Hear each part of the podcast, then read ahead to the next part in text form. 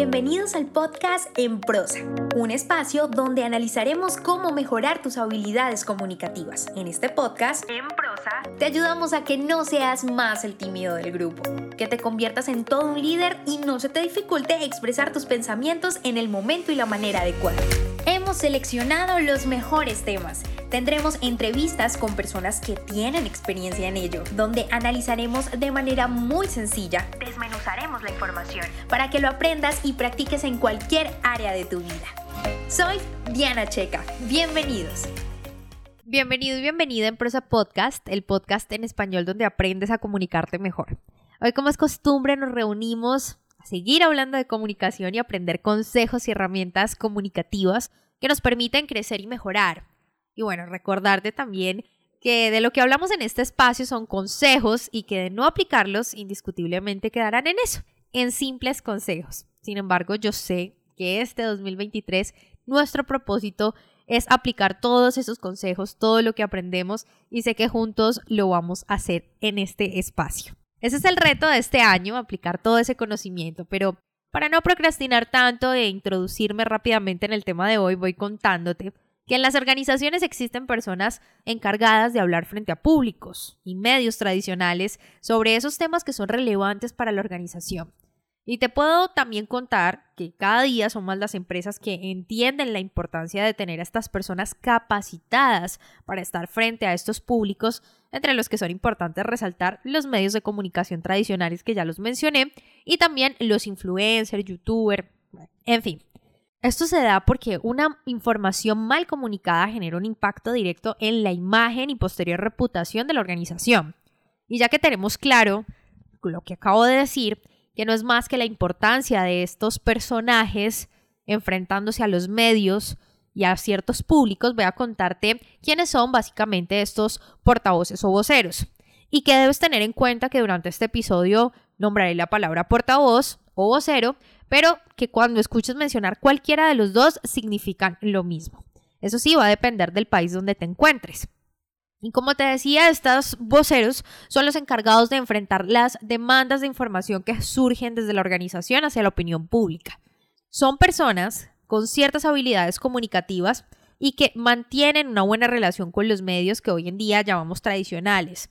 Y que si me lo preguntas, contribuyen a la construcción de imagen de la organización favorablemente. Y que lo que a largo plazo puede significar un vocero entrenado, un portavoz entrenado en la organización, no es más que una gran inversión publicitaria. En este episodio no ahondaré en esas habilidades comunicativas que debe tener este vocero o ese portavoz, pero de antemano te adelanto que es un conjunto de todo, no solo de hablar bonito. Por lo pronto en este episodio hablaré de cómo ser un vocero o portavoz exitoso. Número 1. Mensajes claves. Un vocero exitoso tiene claro los mensajes que le interesa que conozcan de su marca o su organización. Y es que es el mayor temor que cualquier persona que se expone frente a un medio pueda llegar a tener y, y es justamente eso, no saber, no tener el conocimiento suficiente para responder. Este temor a mi percepción se basa en la cantidad de material que circula en estos mismos medios y en Internet, donde la gente responde cosas sin sentido o unas muy diferentes a la pregunta que le hicieron, entre muchas otras variables que ocasionan eso, temor.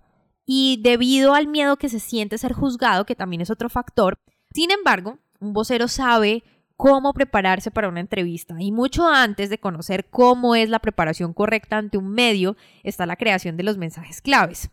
Un portavoz no puede simplemente exponerse y responder lo primero que se le ocurra. No. Un vocero debe conocer de lo que va a hablar y ojo con esto. Tener el control de la entrevista donde por más que le pregunten cosas que no conozca o sean difíciles de responder, con los mensajes clave va a lograr zafarse de esas preguntas difíciles y regresar al objetivo de la organización, que a final de cuentas es para eso que se entrenan a los voceros. Así que va a aprovechar ese tiempo con el medio que le hayan dado y como lo decía en un principio, hará una inversión en la imagen de la organización y a largo plazo en publicidad. Número 2. Concentrarse. Este punto va ligado con el anterior, pero es que es necesario resaltar el escaso tiempo que se dan en los medios de comunicación tradicionales. Como sabes, el tiempo es oro y más en televisión o en radio, por lo que el vocero siempre va a estar obligado a comunicarse con mensajes simples y para esto se recomiendan en este tipo de entrevistas, bien sea radio o televisión, que los mensajes claves sean pensados de manera de titulares. Pero eso sí, con términos sencillos, no se trata de hacer algo muy suntuoso. La audiencia simplemente va a sentir empatía si eres simple en lo que dices, si se le explican los términos o si utilizan ejemplos para ilustrar estos mensajes clave. Y dentro de este punto, también es importante hablar de que olvides todo lo que rodea la entrevista. En ocasiones las luces, el set, el conductor, los micrófonos, entre otros elementos, distraen. El camarógrafo que se ríe, etc. Hace que genere esa tensión y que por supuesto desconcentra a cualquiera, no digo que no, pero hay que tener esa concentración, teniendo en cuenta también que estar en televisión o en radio es de suma importancia y en tu mente todo tiene que estar perfecto y nada puede salir mal. Pero la perfección no es una buena consejera, así que te recomiendo adoptar esa frase que siempre uso, que es mejor hecho que perfecto. Así que concéntrate en todo lo que debes decir y puedes controlar y olvídate de lo que no. Número 3. Conservar la calma. Hacerlo es indispensable. De lo contrario, por el momento de enfrentar a los medios, bien sea en medio de una entrevista normal o en una donde tengas que dar noticias como una pérdida, algunos despidos, accidentes o crisis que tenga la organización, lo que va a pasar es que te vas a bloquear por los nervios. Y no es para menos, este tipo de entrevistas las últimas que mencioné sobre todo son bastante tensionantes, así que aprender a respirar es uno de los mejores consejos o ejercicios que puedes poner en práctica. Y mientras hablas, respiras pensando en esos mensajes clave de los que hablé hace un rato. El estar tranquilo y bastante concentrado en lo que dices te va a ayudar a que no te expreses con un lenguaje inapropiado o exaltarte y puedes, para contrarrestar los efectos de esos momentos tensionantes usar frases del tipo, esa pregunta es interesante, pero lo más importante es y controlar la situación, traer al reportero o al periodista al lugar que te interesa, que son los mensajes clave. Número 4. Consideraciones ante televisión y radio. Hablaré de los dos medios que me parecen siguen siendo los más representativos, sin decir que la prensa escrita no lo sea. En primer lugar, cualquier entrevista debe tener por parte del portavoz congruencia entre sus mensajes, la forma en la que se viste en el caso de la televisión y la manera en la que te expresas, que en televisión será tener en cuenta también el manejo de tu voz y el lenguaje corporal, y en radio el manejo correcto de tu voz.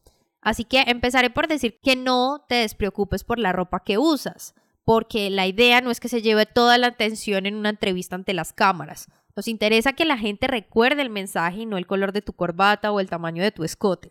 El manejo de la voz en la radio, por ejemplo, es importante. También recordarte de que hables con seguridad. No permitas que los nervios debiliten la fuerza de tu mensaje clave. Y continuando ante las cámaras, recuerda el lenguaje corporal. Para que quede claro, nada de mover los pies o las piernas como si tuvieras frío. Y menos sonreír todo el tiempo. Trata de ser natural y que fluyan tus movimientos junto con tus palabras.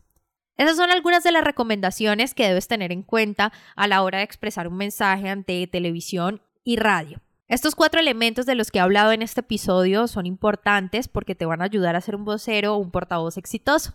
Así que recuerda que en este podcast te damos consejos que sin duda te ayudarán a comunicarte mejor. Déjame un mensaje con los temas para los próximos episodios en arroba en prosa podcast, en Instagram o en Facebook. Y por lo pronto tú y yo tenemos una cita en un próximo episodio. Si te gustó este podcast, compártelo. No olvides suscribirte para recibir más información www.enprosa.com y síguenos en Facebook, Instagram, Twitter y YouTube, arroba en prosa podcast, arroba en prosa podcast, para que te enteres de nuestras novedades y nuevos programas.